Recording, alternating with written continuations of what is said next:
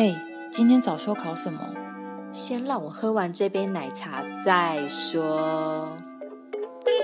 欢迎收听《三十又怎样》，我是微微，我是一居。不知不觉已经来到了第二季了，因此这一集我们准备了与大家共鸣感十足的八零年代怀旧动画排行榜大公开。这一集要跟大家聊的就是我们小时候啊很喜欢的卡通。对，那微微这边好像有帮我们做一些主题的排行榜，我们现在来听听微微跟我们准备了一些什么东西呢？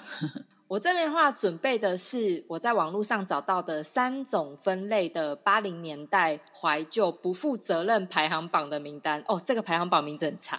这这边的话，先来跟义军还有听众揭晓不负责任八年级生少女动画人气的前八名。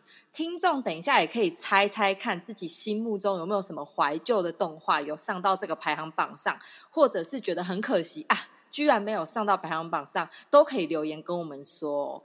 好，那我们这边就来第八名喽。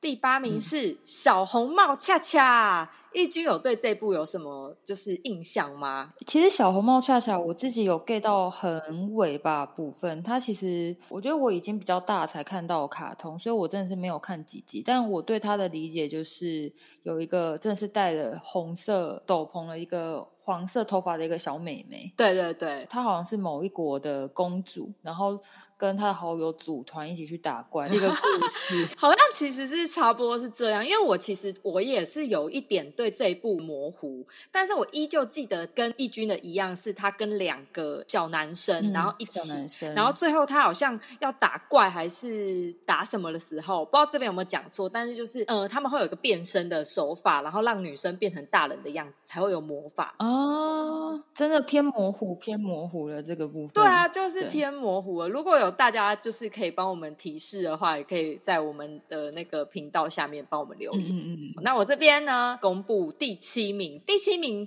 我以前跟义军有聊过，我们两个都超级喜欢。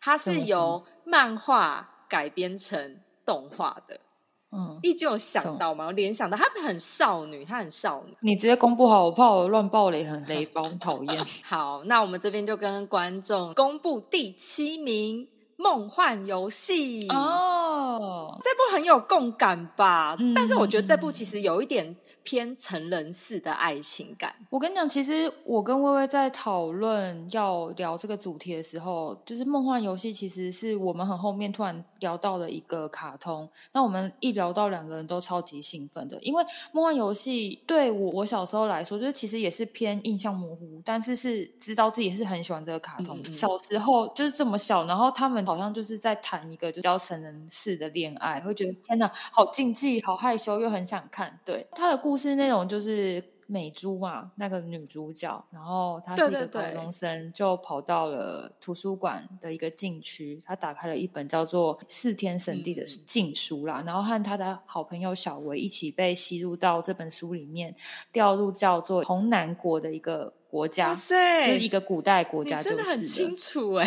没有，我现在是因为我我有小小做一个这个的功课，不然我真的忘记了。对，反正就是产生了一连串故事。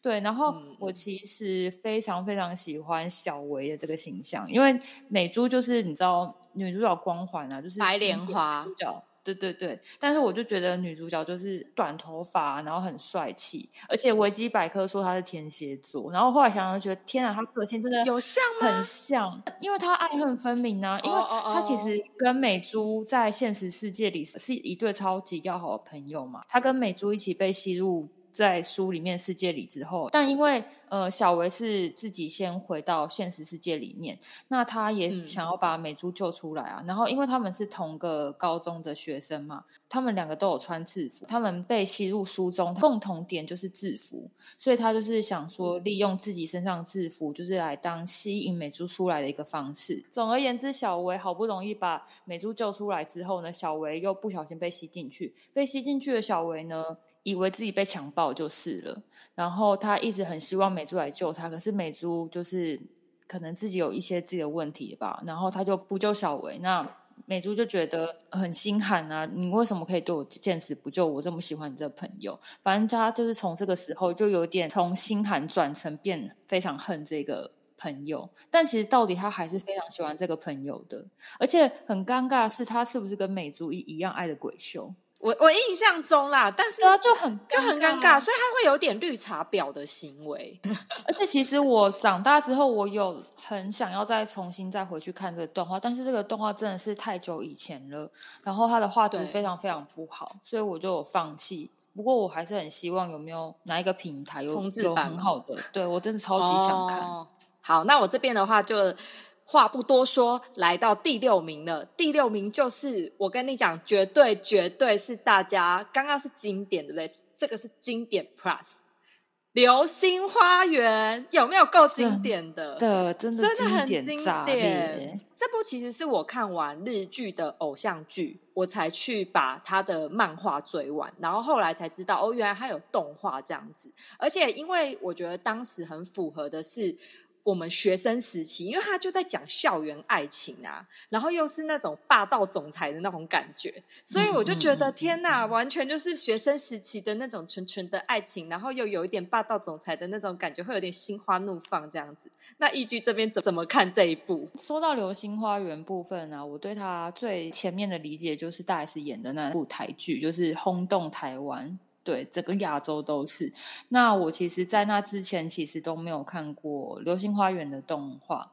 那其实我在高中毕业那一年呢，国中同学他们家有《流星花园》的漫画全集。国中毕业暑假就没事啊，然后我就骑着脚踏车，然后到他家搬整箱的漫画回家看。不看不知道，一看受不了，怎么会有东西这么好看啊？真的，呃，先说啊，就是在这之前，我是一个完全没有看过漫画的。我真的接触漫画非常晚，我真的觉得怎么会有这么好看？真的太慢，我真的很慢，觉得内容真的是太惊叹号了。就是什么突然间，然后直升机出现，然后要你去顶楼跟他约会，所以我觉得超级不合理的，超级土豪手法干，但是超好看，土豪。哎，我真的是看到很后面几本才知道，其实 F 四的每一个男生都有在爱三彩。真的是每个都在喜欢他，哎，真的无言。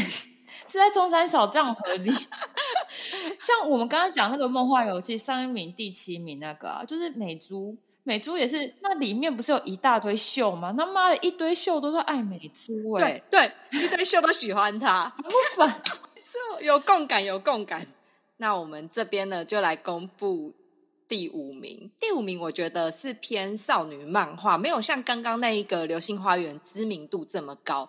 可是当初如果有在看动画的人，应该都会知道这一部就是《神风怪盗贞德》。这边我先自己说，你说你说，因为我真的超爱这部，可能是因为我学生时期很喜欢看漫画，然后我蛮喜欢这种画风的。然后它除了有打斗之外，有点热血，男女主角的爱情又是很一直线的。然后我只记得印象中男主角是一直在神秘的帮助女主角，他自己也是本身也是一个怪盗。然后我最最最有印象，就是因为这个作者画这个画风我很喜欢，所以我后来就追他后面的呃。大概到高中时候的作品吧，后面我真的就没追，现在的我都没追。对，就是之前啊，什么寻找满月啊，时空一帮人后面的作品我都有追。天哪，真的没听过哎！但这已经是到达漫画的领域了。所以一军有没有对这一部有印象？我对这部其实是有印象，但是我的印象真的是偏模糊，因为呃，他当时对我来说是跟。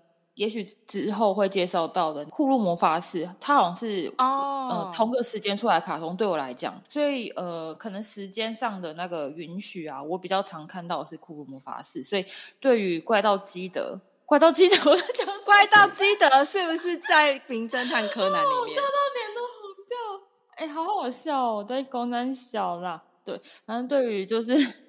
怪盗真的，这个就是我记得它是很好看的卡通，但是我对于它印象偏模糊，因为它是比较动漫，我觉得它已经比较属于偏漫画的那个漫画类型。对对对，我就没有在看。好，那我这边的话呢，就公布第四名哦。第四名其实我我自己先说一下，我觉得它算是属于很经典，但是在我大概国小前期，可能什么小二、小三那个那个时候有追到，可是再大一点，好像对这一部，因为好像也没有一直出，所以就有一点没印象了。可能在比我更早的一些学姐们，可能会对这一部就是他们心中的大经典。好，得得得得得得得，我来公布。美少女战士哦，义军有看这一部吗？这个真的是我也没 get 到，但是我知道一直都 知道有这个东西。我觉得对它真的不是我们这个年龄的，我也是七十九，我是八十的，对我们来讲真的有点太后面。我们其实好像是抓到美少女战士的尾巴，就是他前期最红的那个时候已经快要过，然后当时因为小二、小三那种还有一点梦幻型变身啊，还会迷那种东西，所以。不会觉得它是我心目中可能最大的经典，但我知道它是对那一个时期的小五、小六或国中时的那一段少女美少女战士，绝对是心目中的经典。所以你对美少女战士就是也是一个小模糊的状态，模糊爆。后来就是长大之后，就有些有看到有些人介绍，我就觉得他的内容应该也是蛮好玩，因为他有讲到什么赫拉，就是他有把一些神话，光美少女战士，他就是已经是十二颗星星的仙子嘛。那赫拉就是宙斯的老婆，反正它的内容啊，是真的是有取自于一些神话内容，我觉得还蛮好玩。然后我后来也才知道，就是在画《美少女战士》的这个作者啊，他本身是一个。千金少女，哎，她本身家也是很有钱的，嗯嗯嗯，对我就觉得这还蛮酷的，嗯，觉得她的定位其实蛮酷的，是她用宇宙的十二个星球吧，去定义每一个人的定调，他的背景这样子。印象中最记得是我其实不是喜欢主要的那几个女主角，我是喜欢一个比较偏门的，叫冥王星，真的想不起她的名字哦，但是我就记得我最喜欢什么绿色头发很长的那个冥王星，这样没关系，我觉得我觉得我们不熟就算，但是。我我对于天王星非常非常的有印象。对天王星，它的形象就跟刚刚上面有讲到的小维，就是梦幻少女的小维，长超像。我就喜欢这一类女生，就是短发，然后又是中发，她就帅啊！天王星跟海王星他们是一对恋。他是哦，对对对，你真心比我更聊这个美少女战士。我们就因为不太专业，我们讲到这，我们怕被骂。那我现在来公布。第三名了，第三名我们应该有 get 到，可是其实我对于他后半期的就有一点稍微模糊了，我得念出他的咒语，清个喉咙。第三名就是噔噔噔噔噔噔，霹雳卡、霹雳拉拉、波波丽娜、贝贝鲁多。这不有吧？小魔女哆瑞咪，你有 get 到？我是漂亮的俏魔女哆瑞咪，有 get 到，完全 不知道大家有没有 get 到啊？这是我们那那个年代的啦，这一部算是啦。对他们就是三个不小心发现魔女存在的小少女，然后被迫要变成魔女的故事啊。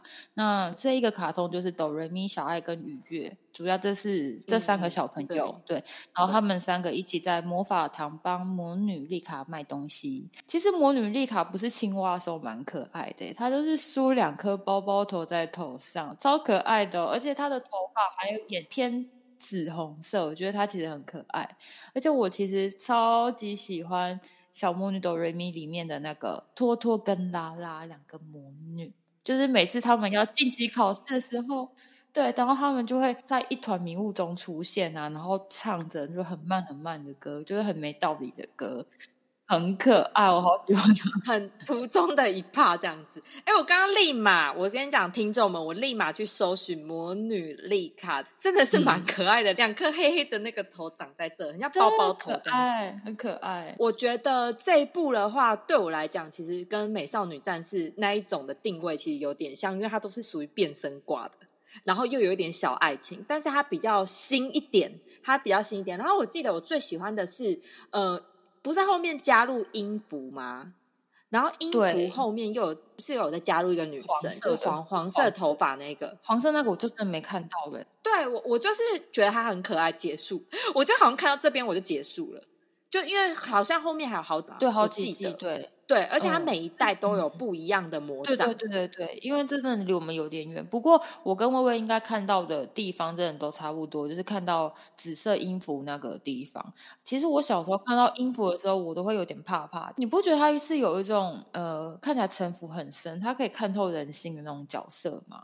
因为他其实也是会利用魔法，然后去读人家人心。她在里面角色设定不是女明星吗？对对对，对，她会利用一些魔法的方式让别人喜欢她，或是触碰一些魔法的禁忌。那我记得有一季的，就是尾巴，就是因为音符她做了太多这魔法禁忌，然后后来她就是沉变沉睡魔女还是什么，她就醒不来了。然后。呃，小魔女他们那三个为了要救音符，然后拿了一个新的挑战，就是了。记得他有睡着，就是有沉睡这件事，但我已经不知道他们有为了救他去做的后面那些努力的故事。就是我已经这边我我其实都已经有点模糊了。对，但是我印象中就是这一部，我当时蛮我自己蛮喜欢的，就我觉得很可爱。好，我真的要公布第二名。第二名目前我是重看了大概三次，我得跟大家说，我重看了三次，超级好看。我还买过它的原声带。OK，就到这喽。原声带，嗯，我也要先念咒语，再给义军跟听众们。就我一念咒语，你们一定就知道。等下我也是清个喉咙。OK，隐藏着黑暗力量的钥匙啊。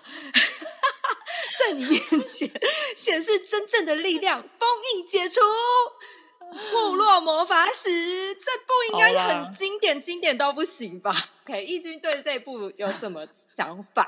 刚刚我也有讲到说，你有爱他，爱就是骷髅魔法师，爱到去买原声带嘛？那我要提供另外一个，就是我爱他的方式，就是呃，小学的时候啊，然后我们小学外面就是有一些干妈点嘛，然后跟那个。早餐店，然后干妈店外面，它有一个就是投币机，你投出投进去可能投五块十块，然后你可以转，然后它就会跑出一张贴纸。我不知道你有没有，你一定没有，这台北小孩哦。我好像没有哎，我感真的 old fashion。我觉得一定有一些部分的听众跟我有这样同理，就是你知道，我跟他真的超酷，就是你投五块进去，投十块进去，然后转出来，然后它就是一张贴纸嘛。那那一张贴纸，它就是一张卡，它就是库洛魔法使，它的背面就是库洛魔法使的卡片，然后你转过来就是贴纸，然后它是超精美的，然后就是可能小鹰在飞啊，然后它穿的各种华丽的服装，真的超美的。然后我就是每天就是可能省个五块十块钱，然后。早餐少吃一点，就是要每天抽到他一张卡，一张就是贴纸，然后珍藏，然后把它贴到贴纸布上。没有这同人是啊，太伤心。就是你，因为你是收集那个贴纸嘛，我我印象中我是收集卡牌，就是直接是他一比一的那个卡牌，然后有那个手册可以插进去，所以你就会有一叠跟小英一样的那个手，就是他收集那个卡牌那一本书，然后就一直放一直放进去。对对，我是这一派，我是这一派。对对对，台北小孩弄的东西比较高级。对，我我不知道这个东西耶。我刚刚还想说是扭蛋吗？是现代版扭蛋吗？我刚刚还一直就是想了一下这样子，没想到有这个东西。不知道有没有听众跟义军有共鸣啊？可以在下面留言给我们。好，反正我觉得这一部算是我真的超级超级熟，因为我大学的时候，我跟我室友无聊到我们半夜就在那边追《库洛魔法使》，全部看完之后，不是还要外加两部电影版吗？就是第二部就是他跟小狼在一起那一部，这应该也不算暴雷吧？这已经经典中的经典，大家都会知道。然后我在澳洲的时候，《库洛魔法使》就出了透明卡牌片，我。每天早上都在看，我有追，我不知道这个哎，我是不是死忠粉丝？死铁粉哎，太棒棒了！对啊，不是铁粉。他现在不是有会在台北有一些展览嘛？那种就是可能酷洛魔法使展，我会去看。哇，不知道有没有人进去？但是因为他一张票要三。三百多块吧，可是就只是看那个小展览，就是可能在星光三月那种南西店一馆的酒楼那种的。这是我个人价值观哈，大家这我个人就是我觉得没有那么值得，因为你花三百多块去一个展览是没有很大的，我自己觉得不划算，所以我就在旁边商店逛一下这样子。像就是。只要讲到库洛魔法师的时候啊，每次主题曲一出来，我都想到就是可以跟小英一起 穿着直排轮流去上学。他很轻盈呢。重点，他嘴巴一定要咬着吐司。然后呢，他哥总是很帅的在那边甩松饼。对他每次都要搞到头发很乱，然后很急的冲出去咬一片吐司，然后啊我要迟到，然后这样溜溜溜这样子，很可爱。我比较喜欢的部分呢，应该是雪兔哥跟小樱他哥的部分。我觉得实在是太毕业了，我好喜欢，有够有够苦。哎、我也我也很喜欢他们的，他们到后面都是啊，都就到现在那个透明卡牌，真的哦，那我真没看到。对对对，可以你可以去看。可是我觉得以前好像可以接受那个速度，现在的我，我觉得我看透明卡牌片，我觉得速度稍显偏慢。我还想要再讲一个，就是就是你对哪一个角色特别有印象？我最有最有印象的就是芝士，我觉得她实在是太神的黑洞的一个少女。但是我知道她有爱小樱，她从头到尾就爱爱抱小樱啊！我蛮喜欢她，然后也蛮喜欢梅林的。哦，梅林，哎，我我刚刚其实有点想要讲到梅林，对你听你说，嗯，梅林很可爱啊，梅林也是一开始很闹。然后后面就变成嗯超可爱的一个角色。梅林透明卡牌厅有出现，而且跟小英是闺蜜，已经变成哦，闺蜜了，已经变好朋友了，嗯超级闺蜜。梅林她原本的角色设定就是爱抱小狼那一种啊，就是比较傲娇角色。对，不过我真的是很喜欢她的造型，就 两颗包包头，然后又垂下来的长发，就她打斗的时候就很帅啊，就是脚会一直踢那。对对，但对我来说，我觉得我最喜欢的角色是管乐老师。我真的觉得他对我来讲，他超神秘的。就是在夜晚的有一篇有没有？然后他那一个可能是因为夜晚的关系，他的头发变紫色，所以我一直对他很深刻的印象是头发紫色。对对对，好，我们这边先澄清一下，他是对对橘色头发，对，因为他每次出现，虽然他都笑笑的，可是你都会觉得他好像可以看透你的心，嗯，而且他都会在很不经意的时间点点醒一些人，就是说出很发的情思的话，而且他那个感觉就像是他早就知道会发生什么事情的感觉。嗯，她是一个很神秘的角色。对，她是女巫，然后她其实有跟小英大哥在一起过，你知道吗？知道我知道，其实我我一我也是蛮支持他们两个，虽然我更支持他跟雪兔哥，可是 我觉得他们两个也很适合哎、我觉得他哥很适合跟神秘的人在一起。就 我不知道大家是哪一派，但我我可以，我可以，我要跟作者喊话，遥远的海外作者，这里有个死忠粉丝，好，我觉得我们可以介绍下一名了。我们这个部分真的讲超长真，的是因为太回忆了，大家太爱库洛魔法使。对，库洛魔法使其实都讲不完，我觉得他说不定还可以讲一集，因为每一个角色都可以有他自己的分析，我觉得还不错。嗯好，那我们这边就要公布第一名，第一名绝对绝对是我们的大爱，我当初真的超爱这一部。好，噔噔噔噔噔噔噔，玩偶游戏，大家应该有嗯 get 到吧？一居有 get 到应吗？该绝对不意外，戏他是第一名，绝对要看的啊！没看不是少女欸。你刚刚心里有神预测他是第一名吗？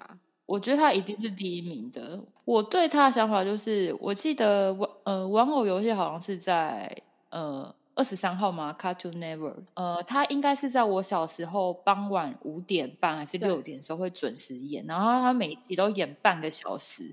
那只要我错过那首播半个小时，我会难过到哭诶、有一次暑假吧，就是我真的照三餐看，他重播几次我就要看几次，就是超无聊，但是都要看。我最记得沙男有一幕超级美，就是他从大火走出来，就是他在拍戏比较后面几集吧，嗯嗯，他认识直城的时候，他就穿了一身白色的衣服，然后背景是那种比较空灵的音乐，然后沙男就是走出大火，然后头发在那边飘啊，然后嗯后面飘的房子开始崩塌，棒棒棒，然后他眼神就是还是非常入戏，很坚定的慢慢往前走，然后没有在管其他旁边发生什么事情，那真的帅爆。嗯对，这是我对沙男就是很有很有印象的一个画面。